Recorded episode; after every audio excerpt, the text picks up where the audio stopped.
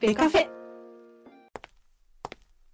12月8日金曜日、NPB では現役ドラフト第2回が開催されます。ジャイアンツキャスト、今回はどんな選手が出るのか、あるいはどんな選手を欲しいのか、このようなお話を終始しております。店内では、ジャガイモボーイさんと関西ちた子さんがお待ちでございます。では扉をお開けしましょう。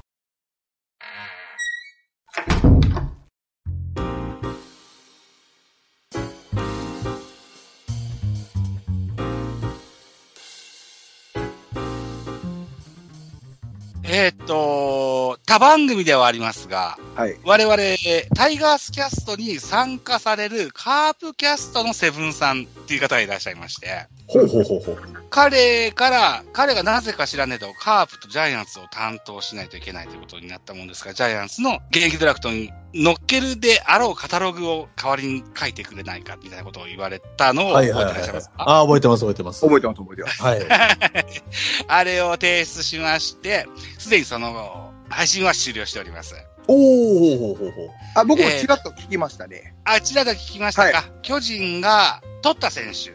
そのタイガースキャストの中では、うん日本ハム、清水雄志、キャッチャー、キャッチャーか。そうか。それと、うん。もう一そう人ね、西武ライオンズ、サウスポー、浜谷っていうピッチャーを取りました。おという形になりました。なるほど。で、巨人が取られた選手っていうか、巨人が出ていた選手っていうのは、うんうん畑選手。いやいや、やめてくれいよ。やいやいや、違 うでしょ。それか、ら、松原聖也。まあまあまあまあまあまあ。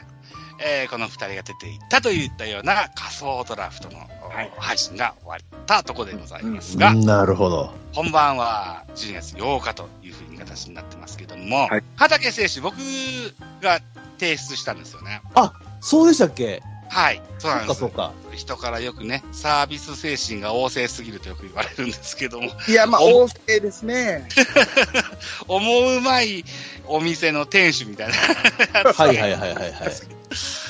うん、でも、畑も随分くすぶってるような印象もあったもんですからね。あうの、ん。予想で活躍できるのとそれが一番いいかなというふうに思ってのことだったんですけども。あのね、戦略としては、一つの手ではあると思うんですけど、うん、あの、もらったもんが悪いですね。もうちょっと畑やったら、まあ、一番人気になったらいいのが取れるっていうルールがあるじゃないですか。はいはいはい。その加減でもうちょっとええの行きたかったな、い行ってほしかったなって仮想ドラフトとしても思いますかね。なるほどね。はいうんちなみに畑は日本ハムに行った体になってます。ああ、なるほど、なるほど。おー。いや、そその絵は浮かぶんですけどね、畑も。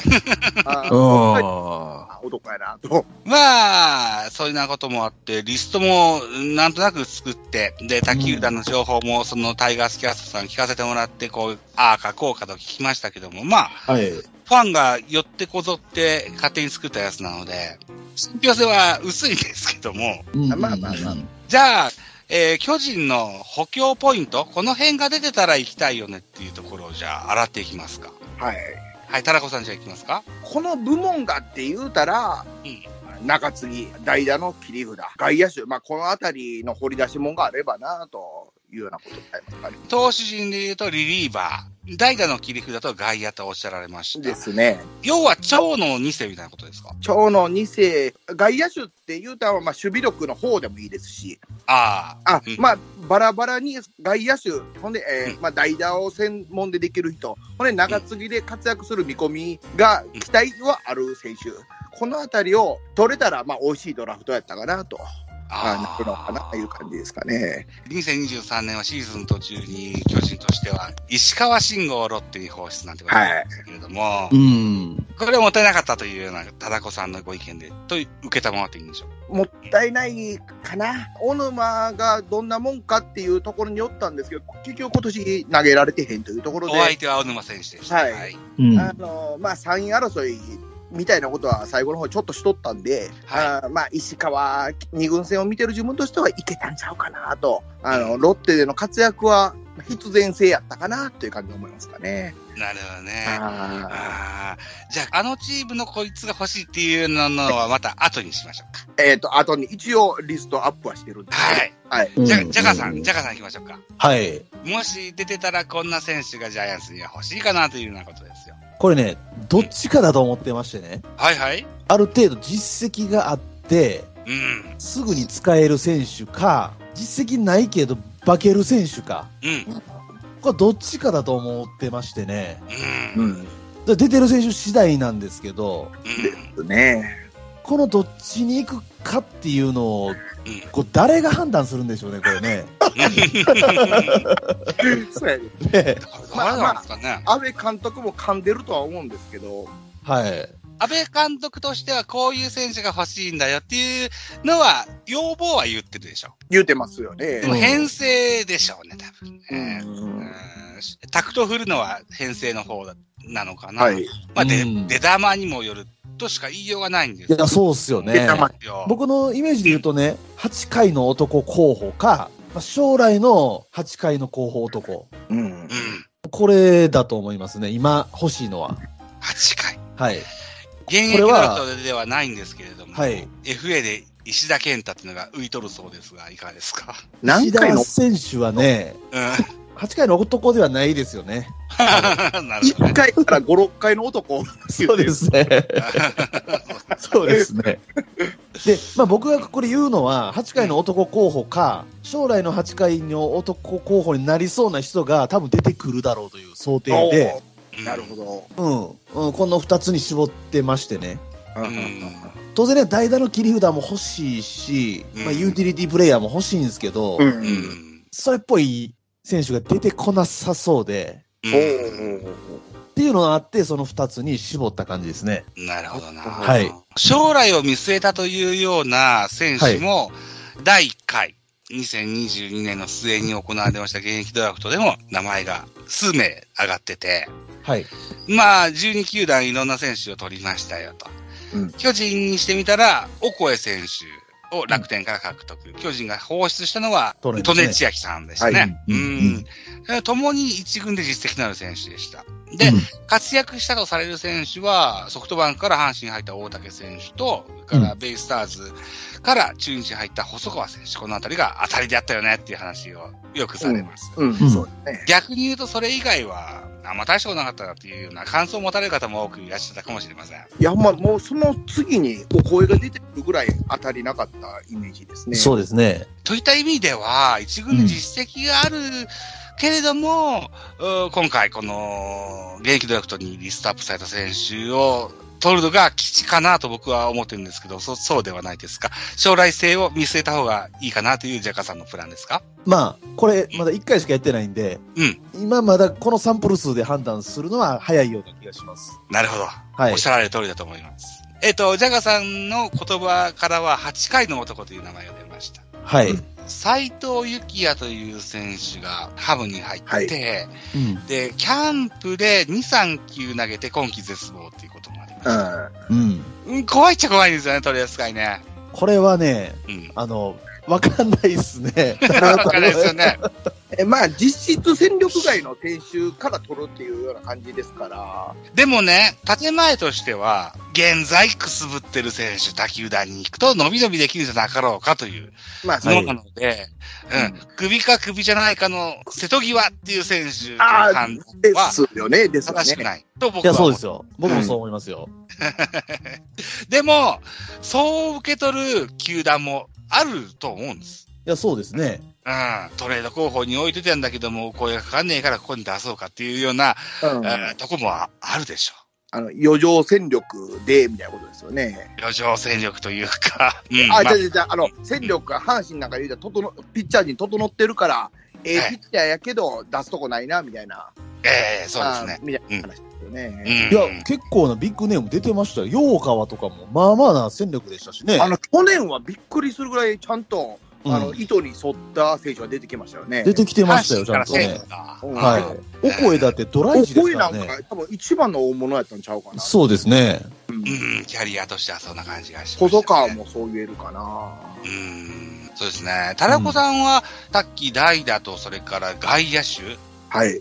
ていう、二つ目、三つ目の話をしてくださいました。うんうんうん。現在、外野、めちゃめちゃ巨人候補が多い。逆に言うと、決まってないといった形になってますけど。あそこです。で、うんまあ、数打ちゃ当たるやろ戦法で、ま あ、外野でええのがいれば、ああいう感じですから。まあ、だから中堅の外野手がまともなんかおらへんっていうところで、まあそこもえー中堅、いるはいる、中堅っていつやねんと、いくつやねんいうことですけど、あーまあ、あーそうやな。一軍にいてくれたらありがたいぐらいの、このススタメンじゃなくてもと、あいうような選手を取れても、いい戦力アップにはなるのかなとは思まあ、そういうね、候補いますしね、一応ね。そうーうんん。一応いますね。例えば、ふっと思い浮かぶのが、この度、ソフトバンクを戦力外になって順位に移籍した上林選手なんて、それにふさわしいのかなというふうに思うんですけども、タラコさんの目線から見たら、そう、上林選手はどうするんですかう。いや、もう、ここに出てきたら取りに行きたい選手ですよね。あの、出てあきたんですけど、結果的には。あ。うん。あの、まああ、上林選手は僕も考えましたけど、うん。ちょっとリスクがありましたね。人体でしたっけそうです。人体損傷なんで、まあこれや、タラコさんと喋ったんでしょうね。一回喋りましたね。喋りましたよね。はあ、スタイフではあはあはあはい。やっぱ人体損傷して、うんその後、輝きを取り戻した選手って、未だかつていないので、ただまあ、上林選手がそれになるかもしれないですし、それ本当わかんないというリスクがあるなというふうにはちょっと思ってましたし、難しいとこですよね。なるほど。ちなみに、ザボさんは補強ポイントどこだと思われる僕は再三再四言ってますけども、キャッチャーとサウスポー。あサウの、スポー。サウスポーピッチャーとキャッチャーですね。うんうんうんうんうんうん。あえー言わなかったですけど、キャッチャーは僕も思っているところはあります。ただ、プロ野球、プロ野球球団が、えー囲ってるポジションの選手の中で一番数が少ないのがキャッチャーですよ。うん、これが、この現役でドラフトに出るか出ないかっていうのは、やってみることにはわからないけれども、出てきた時には、いい子が考えてほしいなというふうには思ってますね。うんうん。特に他球団、とき他球団じゃない、パリーグ、うんうんよそのリーグですね。うん。うんのキャッチャーを作れればいいな。が、うんいたらいいかな、というふうに思ってます。なえ、えっと、楽天さんだっけないつか、怪我人が続出して、キャッチャー不足っていう時期ことがありませんでしたっけ ?2、3年ぐらい前。あ知らないですね。あ僕僕はもちょっとわかんないですね。。1軍、2軍運用の際にですね、キャッチャーが足りんぞというようなじうんことがあったんですよ。あううんんそういう風にはなってほしくないなというのがあるのと、そううんキャッチャーっていうのはチームの頭脳なもんですからね。うん。えーよその頭脳が浮いてんだったら捕獲した方がいいかなとは思ってますね。うん。現在一軍クラスで巨人が使えるキャッチャーというのは大城、それから岸田、小林、山瀬、まあ4人。まあ、これは数は少ない方だと思うんです。少ないですね。ああと、いるとしたら北ぐらいなものでしょう。うん。もう一人、二人ぐらいいた方が、えーキャッチャー二人怪我する場合も、うんまあありえるもちろんね、そうですうね。んっていうのはキャッチャーの重要性というのが一うん個、うんあと、そうですね、今回、外国人の契約の更新とかもあって、えー、なんだっけ。面ですね。えー。あ、メンです、メンです。はい。メンです。 それから、グリフィンとバルドナード、うん3人のサスポを確保しましたけれども、あとは国内で言うと、中川、高梨、大江、うんまあそんなもんですか一軍クラスで言うと。そうですね。実績、2023年終了時点での実績を考えてそんなものだと思うんですけども、サウスポーってもっともっと欲しいと思うんですよ。うん。うん。うんおせそれは先発にしてもリリーフにしても、うんうんいろんなバリエーションつけたらいいかなというふうに思っているので、えーうんキャッチャーが出ない可能性もあるから、出なければ、えーサウスポーが欲しいかな。それは先発にしてもリリーフにしてもとうんいうような意味合いで思ってます。うんうん。うん。うん。確かにね。まあ、けど、なんかね、この現役ドラフトについては、どっちか言ったら、その、こっちの欲しい戦力をというよりも、名前的に、名前というか、素質的に高そうなもんから選んでいくんが一番確率高いんかなと思ったりしてるんですよね、僕は。素質か当たれば。素質って終わってみんとわからんもんなあですね。あの、なあの、あの欲しいところって言い出したら、あ巨人にもおるんよと。 うん。ドラフト出確かさにね。出されるような選手は、そうですね。条件当ては実まって績って重要になってくるかもしれませんね。だから、うんえっ、と、何年シーズンに何試合当番の何イニングつなはいげはて、い、うんこんだけの数値残しましたっていうのは一個の指針になるかもしれませうんんけれどもうね。ん。そういった意味で言うと、将来の伸びしろっていう部分では、あまし考えるのは難しいのかもしれない。ああ、なるほど。うん。でも、あの年のあのドラフトでこいつは欲しかったんだよなっていうような、うん。内部のメモリーが うん残ってれば、うんえー動く可能性もあるのかなとも思っておりませんでもないですけどね。お声なんか欲しかったんかもしれへんしね。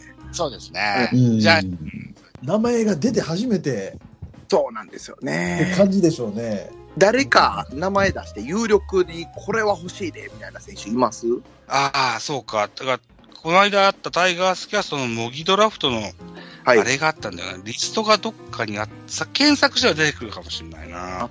でも、あれなんですよ。みんな素人でやってるやつですからね。ああと選手を予想っていうのは難しいですようね。ーん。まあ、巨人は簡単なんですけどね。それでは巨人誰出すかを考えましょうか。さっきそれいきますか。あああ、そうですそか。うはでいすねはい。はいはいはい。あのーまあ、さっきも言った通り、うん。これ戦力外ではないんですよね。出た方がその選手のためになるっていう考え方なので、はい。そういう発想でちょっとは2い人あげましょうか。二人ね。うん二人。なるほどね。はいじゃあ、ザザボさんからいきましょうか。僕は二人一気にあげたらいいですかはい。はい。じゃあ僕は、あの、カープキャストのセブンさんにお伝えしたのは、んもっと言いましたけども、まず最初に二人挙げますと、松原聖也と畠選手でした。おはー、松原と畑。うんはいうんうんうんうんうんなるほどね。もっといたけど、あの、まず二人挙げときましょう。そこで言うと、畑選手って今年あんま投げれてないじゃないですか。はいはいはい。そういう意味で言うと、うん出た方が活躍できるというのは、ど、どっから来るんですかあー、畠は、50数試合投げたシーズンもあったけれども、はい。なんでしょうね、ずーっとくすぶってる印象があるんですよね。うん。うん。ですね。卓球、だから、なんだろう巨人との、彼と巨人との相性があまりいいの、良くないのかもしれないなと思ったところで、うんん。うん。例えば、うん、そうな、全く違う環境パリーグ、ハムでもいいしう、んバンクでもいいし、関西のチームでもいいし、まあどこでもいいんですけど、うん。うん環境変えてあげると、プロ野球選手の一流どころになれる可能性があるのかなというふうに思って、うん。そう。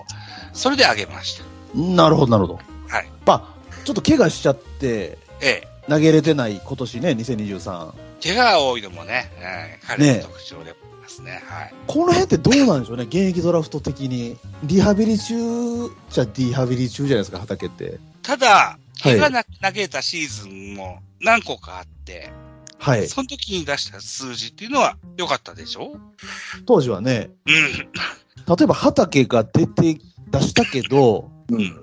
この選手、怪我あ持ってるよねと。で、いらんよってなら なったらどうなるんでしょうね、これ。他の球団側がいらんってなるから。そうです、そうです。そうです、そうです。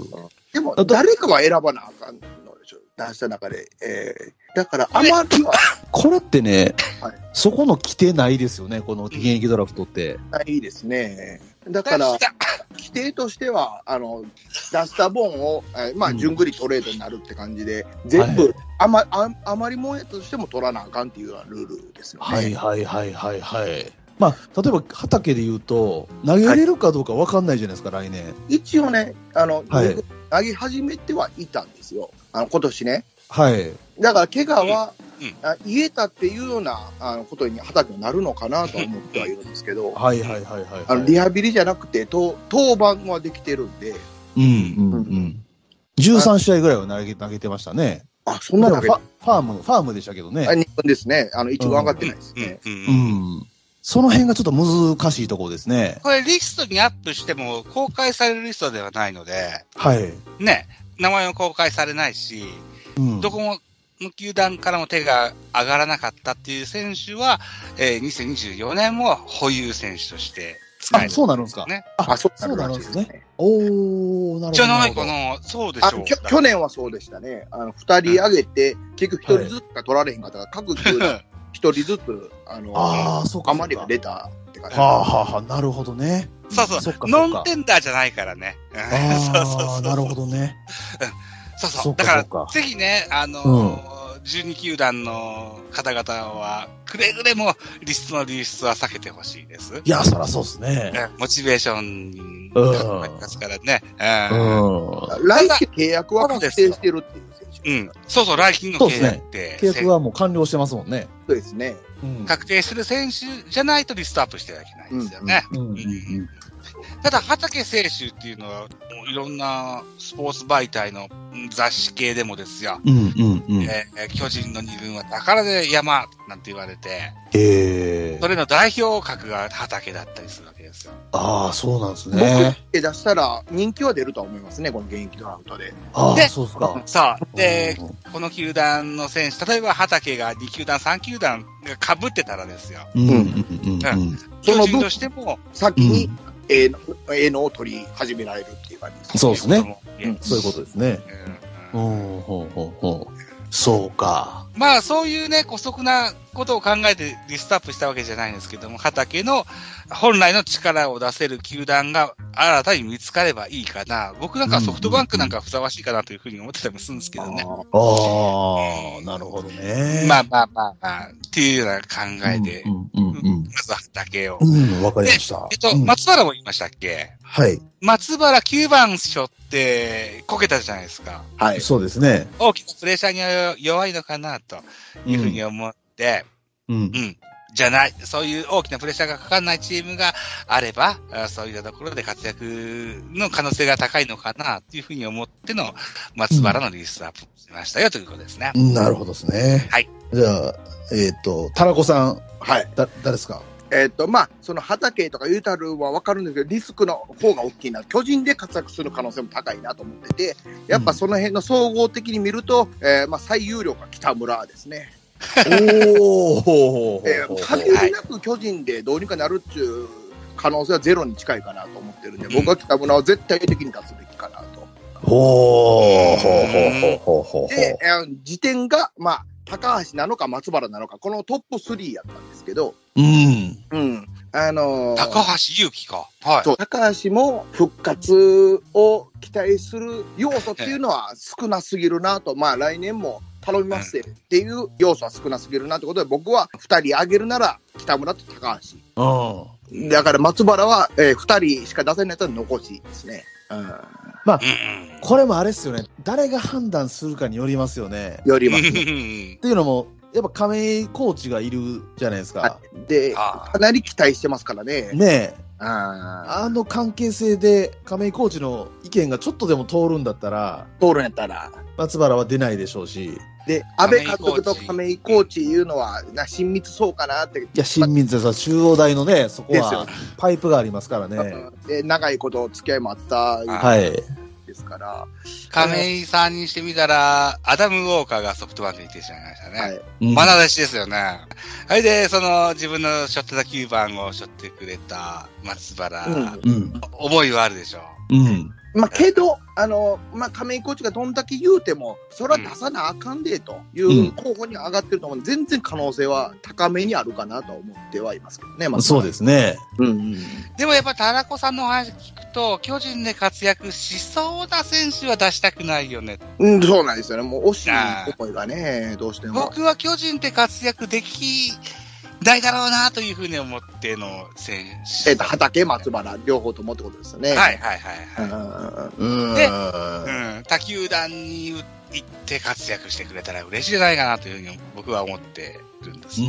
僕はその二人が巨人のせいというよりかは個々のせいかなと、ここ最近の活躍できているところは見てますね。うん。ああ。で、はあはあはあ。うん。高橋、北村の方が、うんあまあ、北村に関してはこんなもんやとは思ってますけど、これを欲しがる球団がなきにしも、あーいうところかなと。ほんで、高橋に関しては、下手したら、なんか気持ちを投げ投げてるかもしうれない。ん。うん。もろいなとは思ってるんで確かにね。そんな、そっかそっかうん。巨人としては田口を出して広、広岡を取った経緯がありますわ。はい。で、うん広岡も北村も、ようにゃ選手じゃないですか。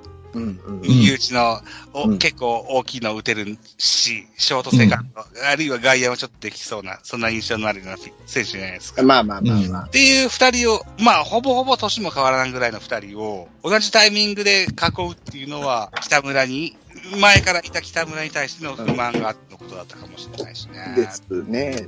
ううんん。広岡と北村比べると北村の方が弱いなと思うんですよね。インパクト的にか。はい、長打力言うても大したことないでしょ、広岡と比べると。あまあね。石川のね、地元でね、あのうーん、あそ小う村選ね、手あがの時は打ったんですけどね。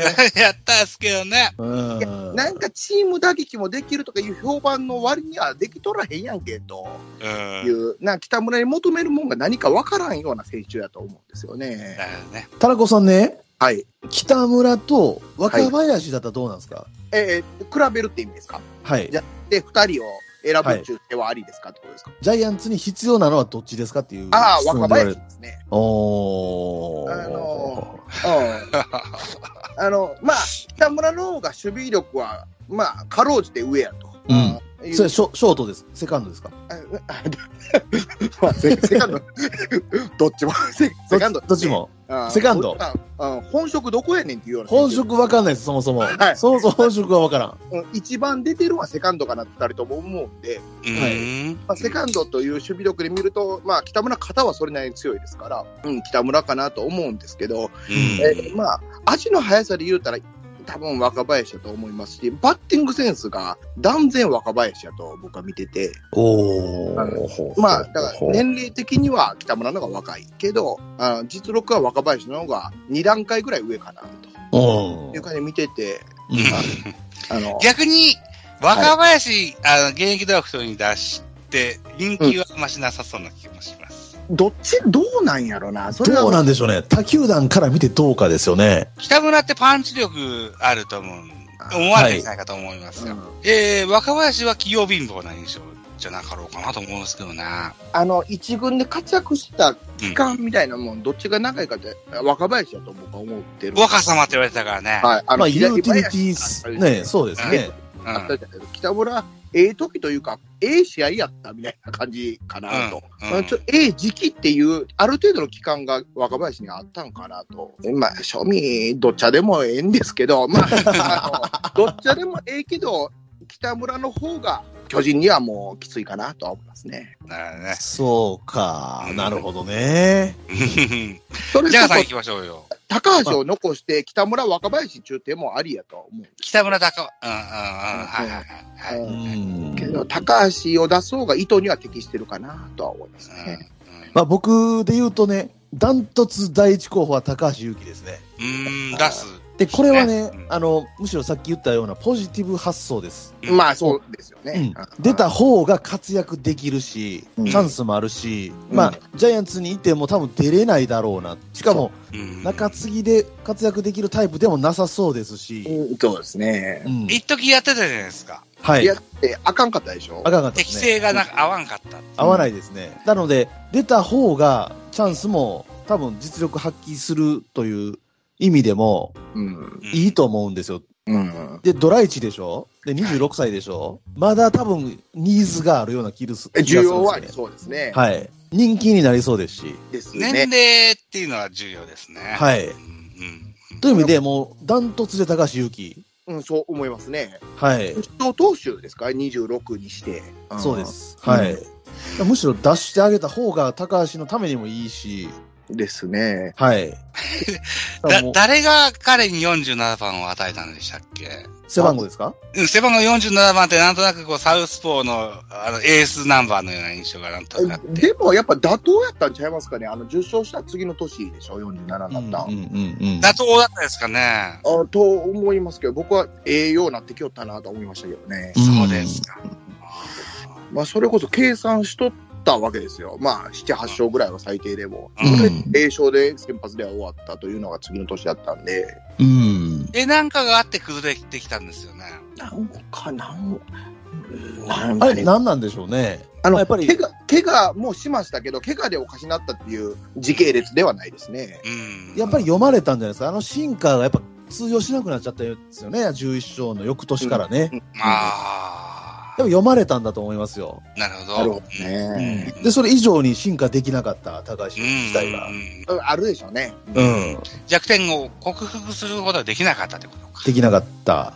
なるほどね。あの、サトテルに、あのルーキーのサトテルにバンバンオープン戦で打たれて、原川のボロこそ怒られとったんですよ。うん、あはははで、10は勝投手が自信なくしてもうたってうんでまあ取ったんですけど、あ自信なくしてる間になんか歯車を狂っていったいうようなあー感じですけど、まあ、2軍で見てても、フォアボール出すなっていう教育が強いじゃないですか、巨人って。はい。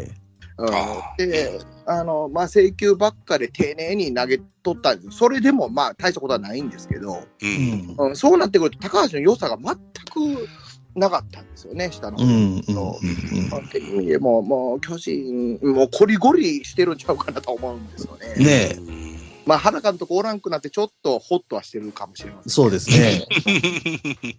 その辺がね、あのーまあ、原監督いなくなったんで、どう流れが変わるかによりますけどね、これでね。うんあの、球団側が10勝を評価するのか、近年の高橋をそのまんまと見るんかっていうところですよね。そうですね。うん。一軍ピッチングコーチがサウスポーピッチャーっていうのも、ちょっと興味深いですね。ままあ、あ、そう高で橋す由ね紀を。どう見るかっていうところでもね。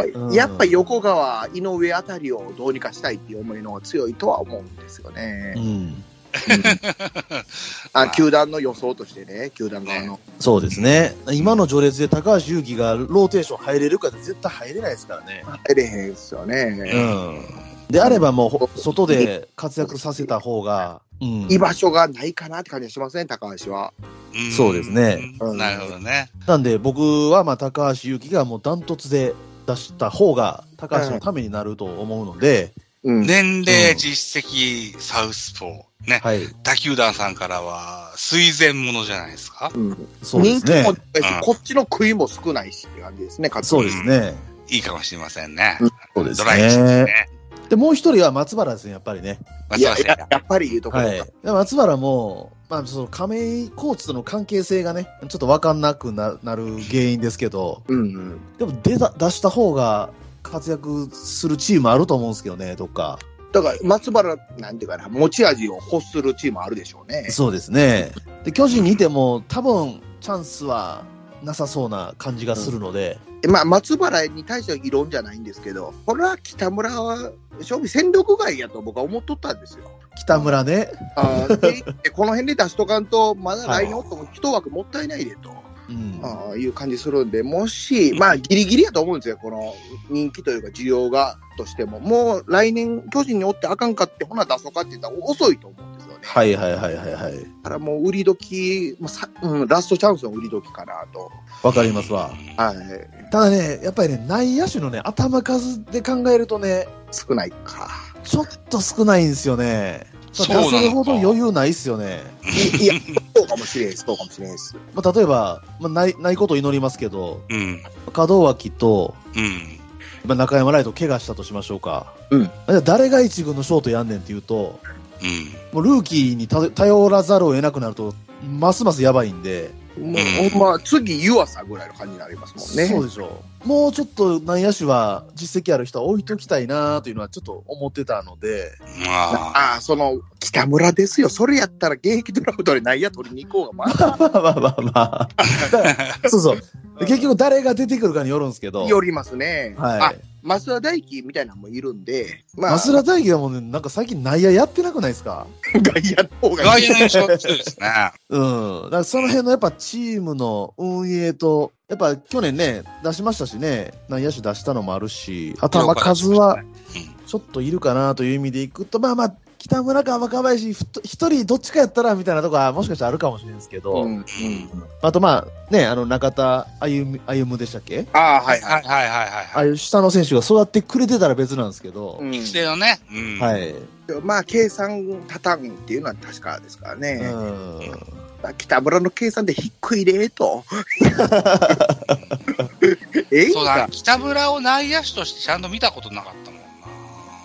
めっちゃあそうっすか後ろの方で守る。右バッターの印象はすごい強いけれど、はいはいはいはいショート、セカンドはい。はいと。は思ったことないまあ、サード、ファーストの選手のような印象でしたね。えーえおーでも、多分ですけど、一番出てるのセカンドやと思いますね。まあ、もう、もちろんそうなんだろうけど、でも、いいセカンドの選手ではない。ないよ、ないない。うんうんうんうんだと思うんで、うんね伸びしろっちゅうのも、この程度やと思うんですよね。まあ、こっから期待値がガンと細川になるかでなるわけないんで、伸びしろがあるとすれば、バッティングにはあるかもしれないけど、守備の部分では、もう、もうこれが上限かなっていう内容守備もね普通の選手なんですよ。うんまあまあ、そうです悪くね。はない印象なんですけど、堅実やなとも思いますうし。んうん今、ジャガさんが言われたショートの門脇せ、えそれから中山ライト、えこの二人が怪我した時に、まあ、湯浅が出てきたり、あるいは、まあ、若林ぐらいうん。なのか、うんあるいはこう、サードに行った坂本をちらっとだけショートに戻すとか、みたいなのが、ななかった歩夢がなんだったとかって言われたふうに考えると、うんそうか、その現役ドラフトで出城として内野手、そのセカンドショートの選手というのを考えた方がいいのかもしれません。え、あ、そうですか。今、ま今あ、まあ。ジャカさんのお話でそう、はいふと思っとは、た。そうおっしゃられてますよね。うん。僕は北村を計算に入れるぐらいやったら湯浅、まあ、中田歩夢ですね。うんあの、うん高校試合会に、あ、だから試合会じゃないわけですか、中田歩夢なんかはうん。中田選手はそう一です世ねで。すね。はい。試合会に上げて北村を出すで、頭数揃えるというか、それの方がいいのかなと思ってはいます。ううんんあの、北村嫌われてますね。 これ見てたら ね。そのあ正直僕、今年はめっちゃ期待したんですよ。はめいっちゃはい良かった。はいはい。自分の方で。それでは上い、大したことあらへんかったから、まあ腹立ってる。まあ個人的に非常に強く入ってる感じがしますね。はいはいはいはいはい。うん忘れてた。わ増田陸も、そういえばセカンドショートもできるんだ。守ってますけど、まああれはまあ、残もともとね。で、右打ちの選手です。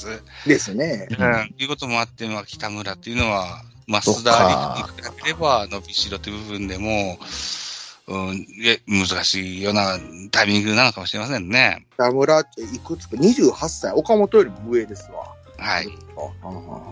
北村ね、まあまあ好きなんですよね、僕ね。 ああ。わかるわかる。ファンを僕も見たこと、聞いたことよくありますね。あの嫌いな人もよく聞きますけど、はい。そうなんだ。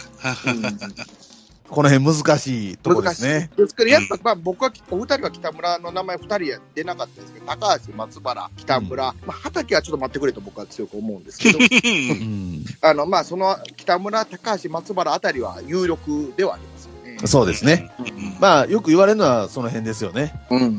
まあ、まあそトのッ辺プか3ではあるかなと思いますかね。僕は大江流星もリストアップして、あ、僕、え、リストアップ僕言わせてもらっていいですかはい。えっと、今村、畑、松原、高橋、あ平内、平内、若林、大江、増田大輝、北村、山田、北。一応、可能性があるのはこんだけかなと。めっちゃいっぱい出して出てきたね。ほー、なるほど。で可能性ね、こっから出すべきでないっていうのはもちろんありますけど、それはあれですか出た方が活躍できるという意味なのか、それとも巨人ではもう無理だっていう、どっちでしたっけそう両方総合的にって感じですかね。うんおー。あのまあ、例えば平内なんか、まあ僕は残しておくべきやと思ってはいるんですけど、痛手の方が大きいから出してもらったら。はい。条条件というか、あの、意図には当てはまってはいるからと。まあ、くすぶったまんまでしょう、平内も。そうですうね。んうんうんとは思うんですけど、まあ、えーい今言うた中で、今村、畑、平内、山田は、えー総合的に出すべきではないとああいう感じでは思うんですけど、うん若林、大江、増田大輝、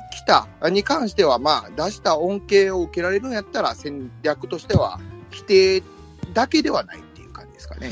うん。